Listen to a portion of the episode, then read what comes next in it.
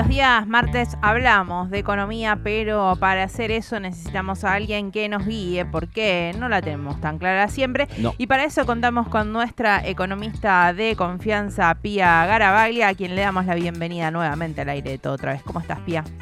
¿Cómo están, chicos? ¿Todo bien? Buenas tardes.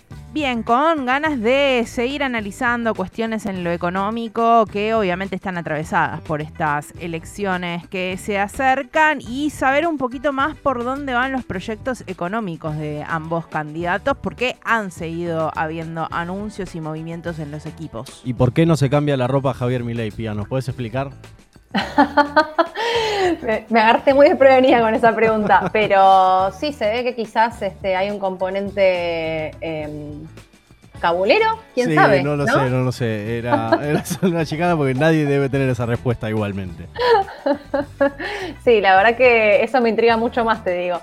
Pero la verdad que sí, ahora con ya las, el balotaje casi asomando, creo que faltan casi 10 días, con lo cual ya eh, las eh, cosas que se empiezan a decir son bastante más eh, fuertes, de mayor impacto y siempre más direccionadas a públicos específicos, ¿no? Como que se, ya se detecta a dónde se empiezan a, dirigir las atenciones, dónde que se, se empiezan a, buscar los votantes que están más indecisos, de dónde vienen de otro lado, por ejemplo, la provincia de Córdoba, que hoy se ve que está más que disputada y los dos candidatos están yendo directamente a eh, cosechar votos por ese lado, ¿no? Ahí ya tenemos un factor bastante interesante y después lo que son las promesas o anuncios o dichos, si se quiere, en lo económico, de lo que voy a hacer, lo que prometo hacer, lo que no voy a hacer. Primero tenemos el, por ejemplo, ahora Massa eh, anunció esto de primero no empezar a nombrar cargos por el lado de su espacio político, eh, que el ministro de Economía decididamente no vendría proveniente de su espacio político. Eh, hay que ver si eso es un mensaje al voto antikirchnerista o a un voto de una moderación en lo económico, buscar un poco de calma. Se puede leer como por esos dos lados. Y después esto que también me parece que apunta a lo mismo, que es de dividir el directorio del Banco Central en dos y que una de las mitades esté compuesta justamente por eh, oposición, ¿no? Que eso también da una visión un poquito más de moderación, de buscar, eh, no sé si un consenso, pero sí una regulación, auditación por parte de la oposición y dar lugar a que se forme una oposición, me parece, ¿no? Que creo que es lo que está tratando de, de hacer lugar en caso que él gane y pueda gobernar los próximos cuatro años. Bien, digo, esta, esta mm, idea de eh, que el Banco Central tenga integrantes de la oposición, que también en su dentro de su gobierno aparezcan figuras que no pertenecen eh, específicamente a su partido político, es algo que viene hablando, digo, lo menciona en el debate, viene reforzando esa idea Sergio Massa.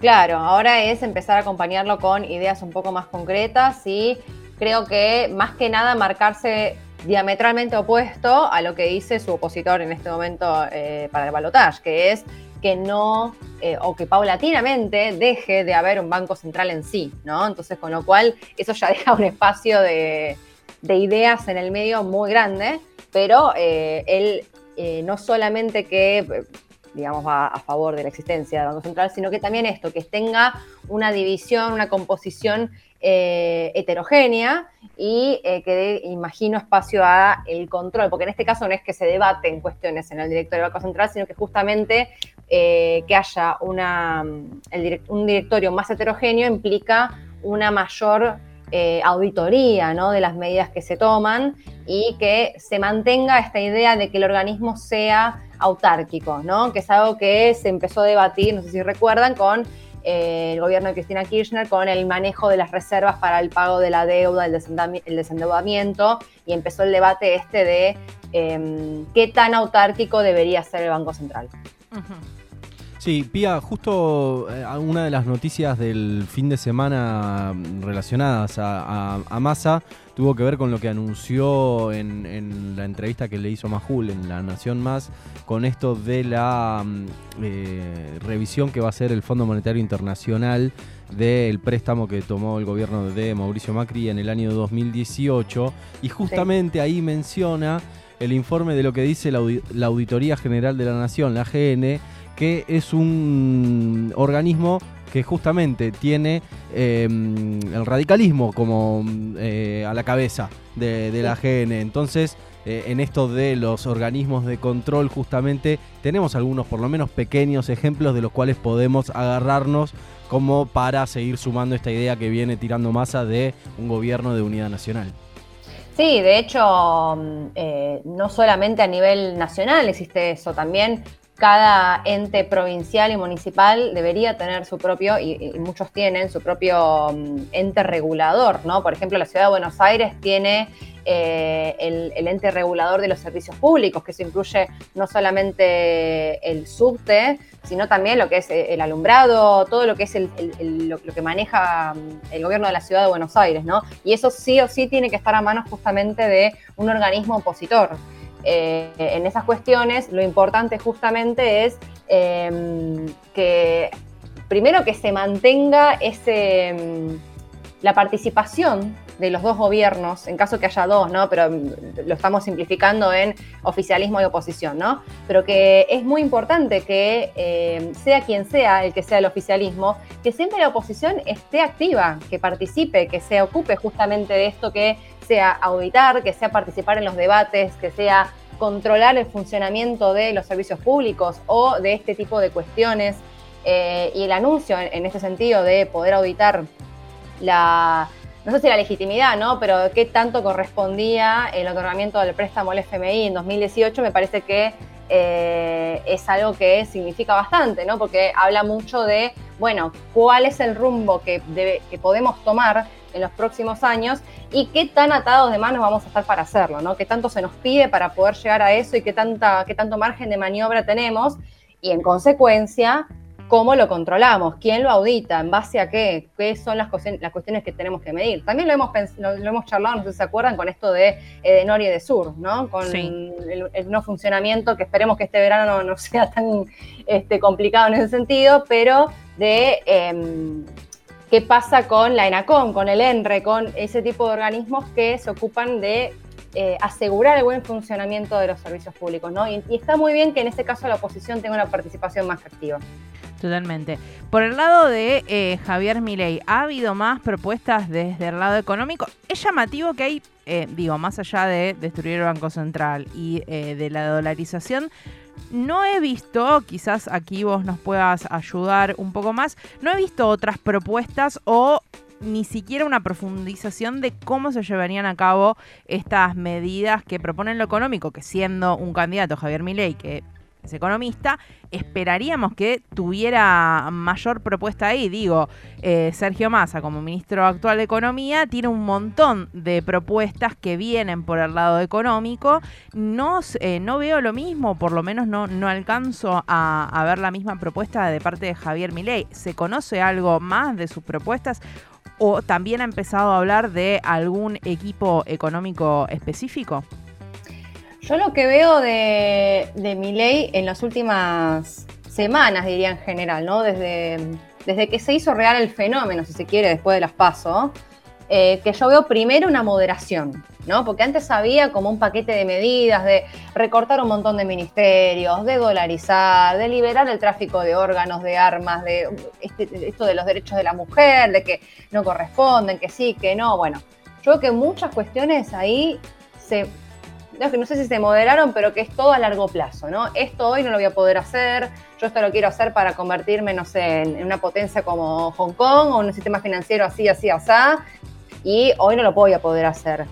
A ver, en lo concreto, la dolarización, si se hace, primero tiene que pasar por, por el Congreso y también tiene que haber un proceso económico de corrección de precios relativos, que también lo hemos charlado en las columnas, que es de hiperinflación, básicamente, ¿no? Con lo cual es una situación que es una papa no caliente, hirviendo, eh, que teniendo la palanca política o el apoyo político que tiene él en este momento, tenés que hacerle frente, ¿no? Porque si vos, que tenés el, apoyo limitado, sí de los votos, ¿eh? pero digo de las fuerzas políticas, lo tenés bastante limitado, lo primero que vas a hacer es entrar en un proceso hiperinflacionario y eh, tenés que mantenerte en pie, digamos.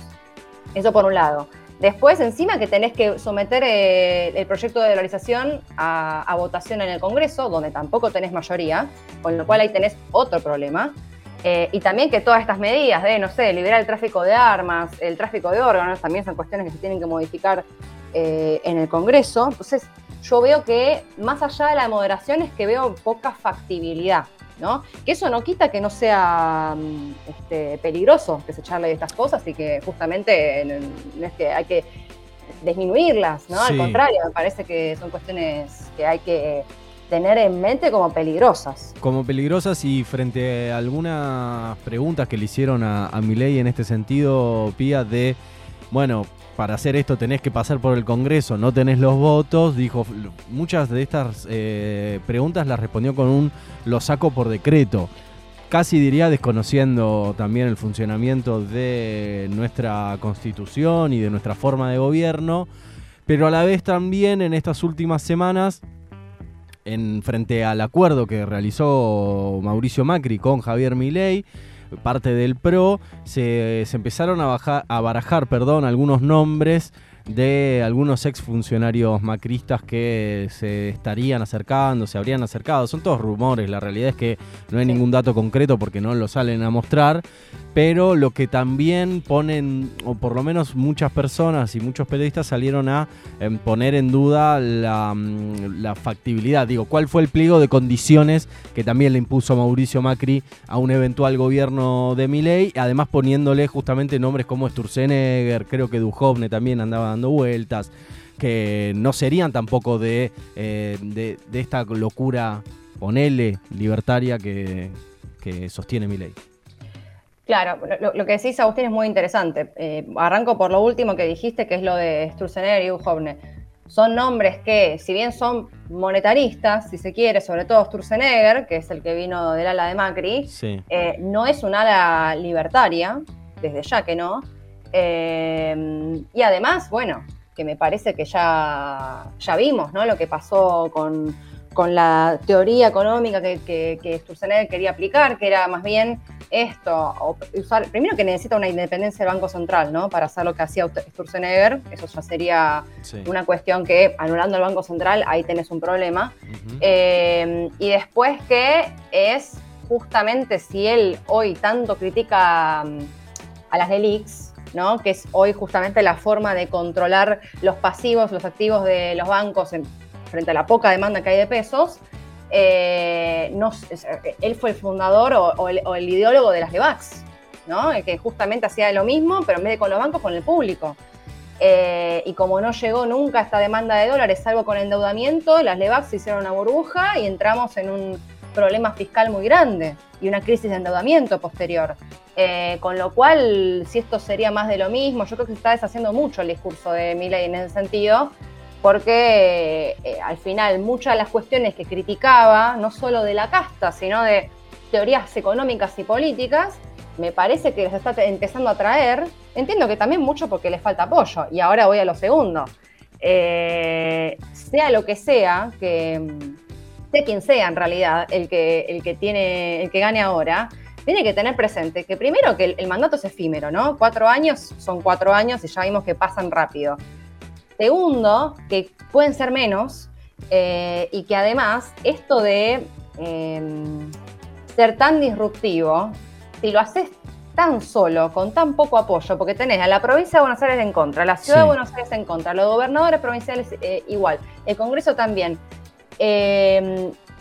Por más disruptivo, por más que innovador que sean las ideas, y encima esto lo que implica es que el país lo seguís hundiendo y seguís llevándolo en tormentas, eh, yo creo que se vuelve difícil, como también le podría pasar a Massa, ¿no? Me imagino. Entonces me parece más sano que sea quien sea, tenga conciencia de que se necesita primero una oposición muy importante, porque esto justamente no es que vamos a salir en cuatro años de la situación en la que estamos.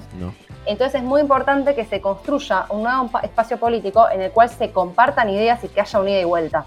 Y que esto de romper todo, de que... Mm, eh, las mujeres no tendrían que tener derechos porque en realidad ya los tienen y que esto es meritocrático y este tipo de cuestiones que me parece que ya son ya se han debatido y que quedan bastante obsoletas deberían salirse de la discusión y tenemos que empezar a charlar de otras cosas. Entonces la cuestión para mí tenía que estar ahí en eje. Totalmente. Pía, como siempre, un placer conversar con vos y que nos des estas herramientas para seguir pensando en lo económico que propone cada candidato y cómo podría desarrollarse. Eh, así que muchas gracias y la semana que viene estaremos hablando. Hoy lo teníamos un poquito más de político, le pido perdón, pero la, de, la semana que viene seguimos y vamos más para lo económico. Nos, nos gusta mucho igual hablar por esto porque son, son políticas que tienen que ver sobre la economía, así que eh, creíamos que era, que era necesario charlarlo con vos. Está muy relacionado, tal cual, tal cual. Hasta la semana que viene, chicos. Hasta la semana que viene la, eh, el debate tenemos este fin de semana, uno de los ejes es economía, así que seguramente vamos a tener cositas para hablar la próxima semana. Mucho material va a haber, seguro. Gracias, Pía. A ustedes, chicos. Pasaba nuestra economista de confianza, Pia Garabaglia, integrante de Poco Ortodoxas, economistas con perspectiva de género. Siempre recomendamos seguir a Poco Ortodoxas.